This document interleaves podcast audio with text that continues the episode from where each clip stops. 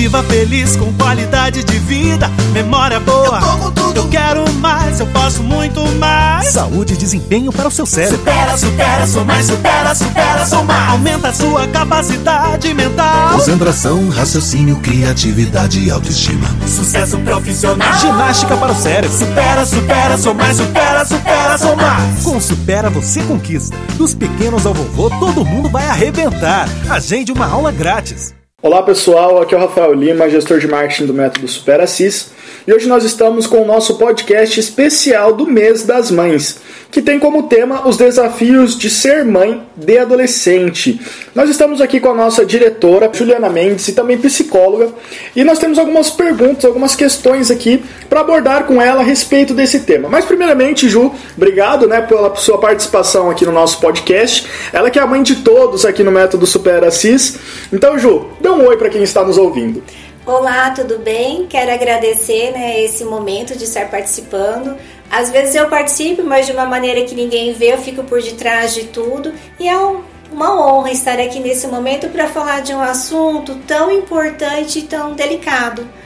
Porque quando a criança nasce, a gente sabe quem que é a criança, ela fica debaixo das nossas asas, mas depois, quando vai chegando nesse período da pré-adolescência, da adolescência, dá um nó na cabeça dos pais, né? Então é, eu acho importante. Tem aqui alguns questionamentos, algumas dúvidas das nossas mães, então vamos lá.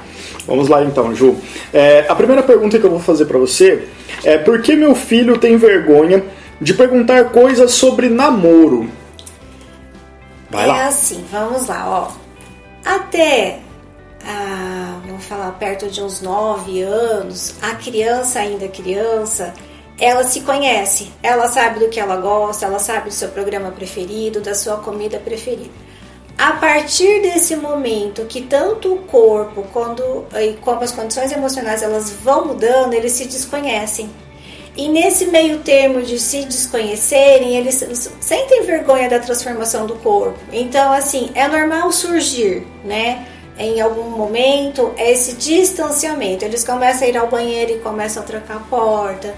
Eles começam a não querer mais ficar sem roupa perto dos pais. Eles vão ficando com vergonha. E junto com isso, essas questões é, diferentes que saem um pouquinho do nosso normal, eles também vão criando algumas barreiras. Mas assim, é, existe uma regra para a gente de, é, quebrar isso, esse tabu?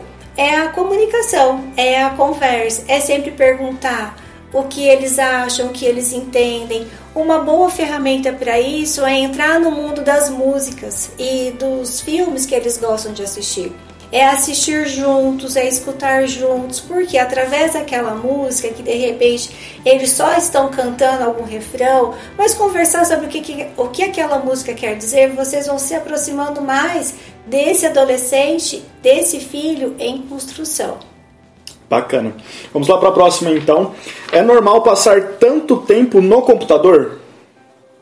Então, vamos lá, né? Tudo que é em excesso faz mal. Até se a gente bebe água em excesso, a gente vai sentir dor na barriga. É, não é normal, né? Tudo que é em excesso não é normal, mas o que, que a gente tem que pensar? Dentro dessa desconstrução da identidade deles, eles vão em busca daquilo que é mais fácil, da zona de conforto, aquilo que dá mais prazer. E para muitos, o que dá mais prazer, a fonte de prazer, é ficar no computador, online. O que resta para a gente adulto, né, nós pais? Resta de repente fazer esse outro equilíbrio, trazer outras coisas também importantes. É difícil? É difícil. Mas se a gente não der um pouco desse limite para eles, eles só vão naquilo que é zona de conforto para eles. Então, assim, o crescimento ele tem que vir acompanhado com responsabilidades. Se um adolescente ele só cresce no, no lado do prazer, é, e não cresce no lado das responsabilidades, ele vai tendo um desequilíbrio emocional. E isso a gente percebe assim nas suas atitudes, é, nas suas condutas, no seu comportamento, enfim. Não é legal. Então é legal assim, é crescer dos dois lados. Quais seriam as responsabilidades dos filhos dentro de casa? Aí cabe para cada pai e mãe conversar e ter, né? E ver juntos, sempre conversando Porque se eles não assumem essas responsabilidades, eles é, perdem um pouquinho essa noção né, do, do crescimento deles. Tá certo. Uma pergunta agora que eu fiz bastante na minha adolescência. Meu filho troca o dia pela noite, o que fazer? Essa eu já fiz bastante, hein? o que, que deve fazer aí, Ju? Então, quando você trocava, Rafa, qual era o motivo? Ah, era muito jogo, né? Será que a gente cai naquela situação do excesso? Com certeza. Esse, olha, porque vamos lá, né? O jogo, o online, tudo que nessa tela de celular, de computador, excita o cérebro. Então, se você fica à noite ou maior parte do seu tempo com essa excitação, você está mandando a, a mensagem para o seu cérebro, é assim, fique acordado. Então, lógico que você vai trocar a noite pelo dia. Então, cai naquilo que a gente falou do excesso. Não dá para cortar tudo, né? Mas assim, a gente precisa ver um, um, um meio, um equilíbrio para que consiga dormir. Principalmente nesse período da adolescência, tem a questão hormonal. Tem alguns hormônios que eles são liberados só à noite. E quando o adolescente ele perde esse sono da noite, ele está perdendo isso também. Pode ser que agora ele não perceba, mas assim, é um mês, é, vai um ano, e isso daí vai trazer um prejuízo para ele. Então é legal colocar, combinar, olha até que horas você quer ficar acordado. Lógico que eles vão falar até, sei lá, 3 horas da manhã. E aí os pais, olha, até 11, aí vocês vão chegando no equilíbrio. Então pode ser meia-noite, tem filhos que combinam. Não, meia-noite é muito cedo, então tem que ser meia-noite 10.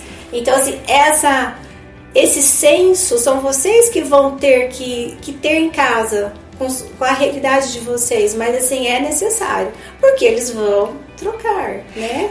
A noite, que nem mesmo você falou, é onde você reinava, né? então vamos lá. É, como estabelecer uma relação de confiança com o meu filho? relação de confiança. A gente fala que é uma aliança, né? Os adolescentes, eles mais observam do que falam. Né? Então, assim, muito pela nossa atitude, muito de estar lá pronto, de chamá-los para conversar. Não é aquela conversa, senta aqui para a gente conversar. É fazer alguma coisa juntos que a conversa acaba acontecendo.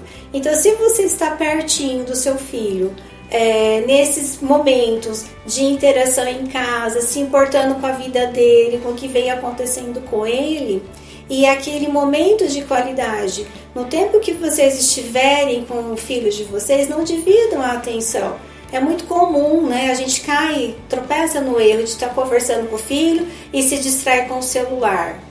E eles sabem que não é uma interação é, de qualidade. E eles também fazem isso com a gente. Então, se a gente começa a mudar a na hora que a gente está preparando o jantar, ninguém com o celular e todo mundo conversando, ah, o primeiro dia todo mundo de bico. No segundo dia a coisa começa a vir o silêncio. No terceiro dia, de repente, tem aquele movimento gostoso, aquela conversa bacana. Então, se todo dia você oferecer esse tempo de qualidade, essas relações formam essa aliança. E é aquilo, não adianta eu exigir aquilo que eu não faço. Se eu falo em relação ao celular, uso de qualidade, conversa olhando no olho e eu não faço isso, o que, que adiantou?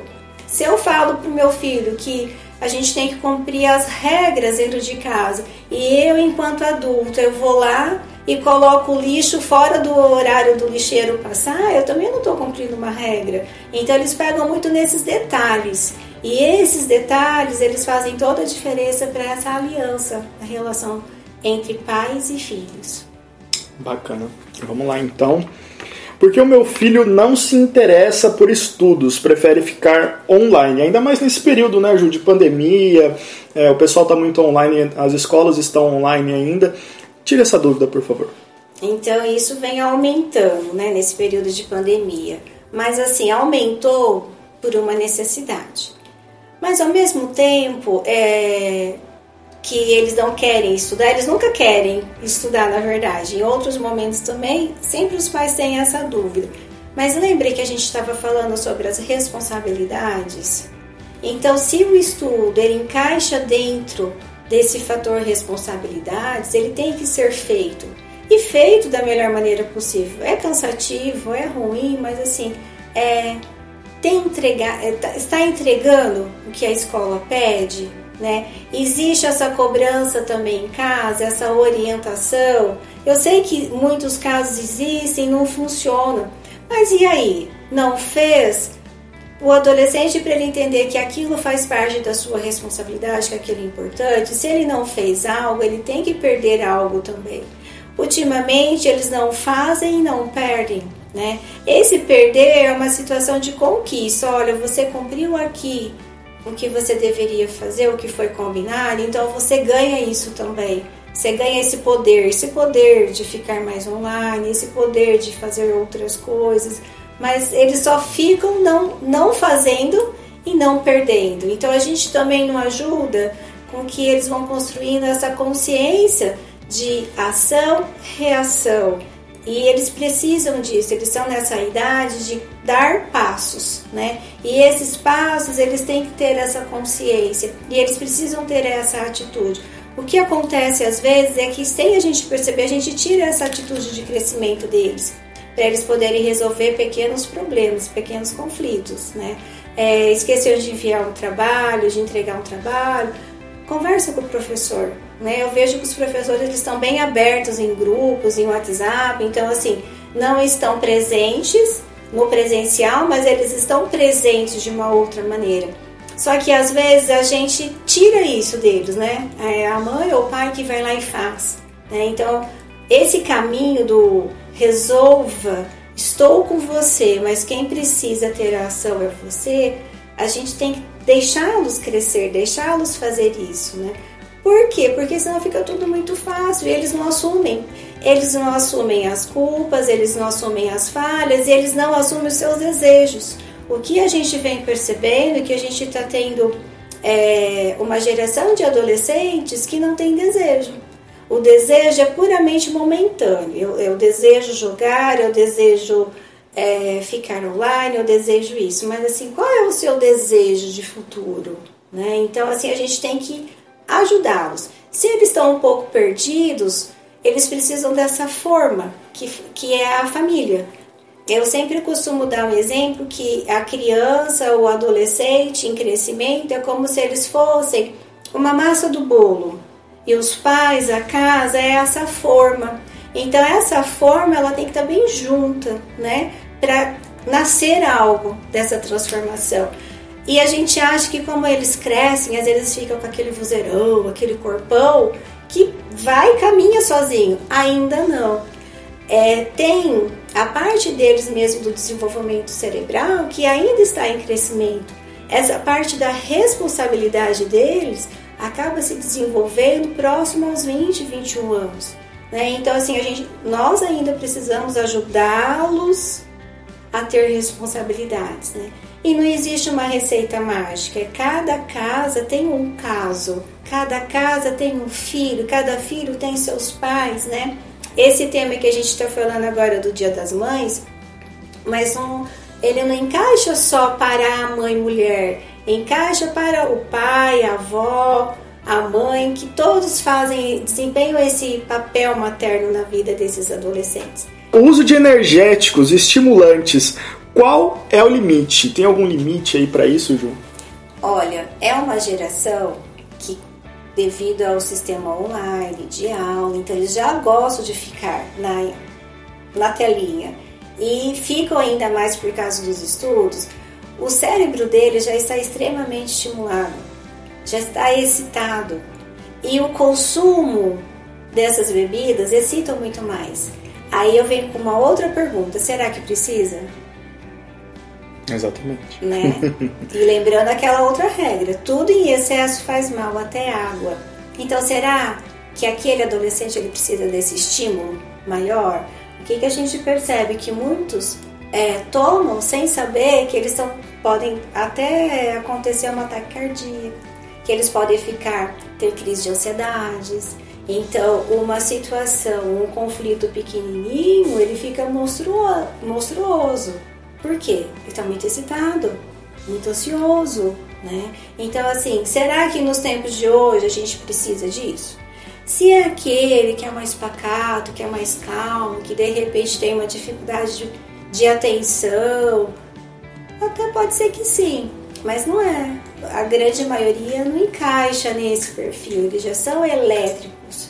Então o que, que a gente tem que pensar? Para trazer um equilíbrio, se já tem um cérebro excitado, a gente tem que ter ações que venham ao contrário, que relaxe.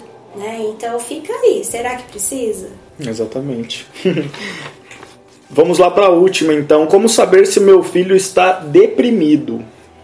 Na fase da adolescência, a gente costuma até brincar que os adolescentes eles é, desenvolvem todos os tipos de transtornos de personalidade. Né? Eles ficam bipolar, com aquele humor que oscila, eles ficam deprimidos, né? Tem hora que ama muito, tem hora que não quer ninguém. Mas assim, a gente tem que prestar atenção, porque nessa fase acontece uma grande modificação hormonal. E essa química do adolescente, quando ela fica muito desregulada, eles acabam tendo bastante prejuízos. Então, se a gente vê que vem oscilando esse humor, ok, é normal. Né? O que, que a gente tem que prestar atenção? A gente percebe que aquele adolescente, é, ele, ele vem num declínio, um declínio de, é, de tristeza profunda, é você não vê ele dando um sorriso, nada agrada, nada o satisfaz e não quer fazer nada, vai perdendo um pouco esse cuidado do, da higiene mesmo, pessoal. Às vezes o quarto fica uma bagunça, é normal de todo adolescente, mas você percebe que algo está intenso aí.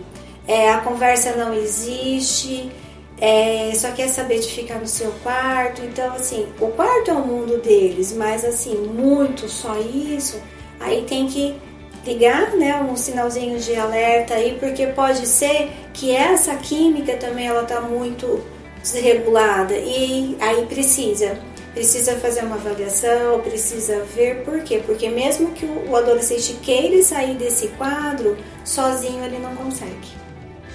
Perfeito, então, Ju. Estamos chegando ao final aqui do nosso podcast especial de, de mês das mães aí, né? Com a Ju, que é a nossa psicóloga, diretora, mãe, né? Do Supera aqui.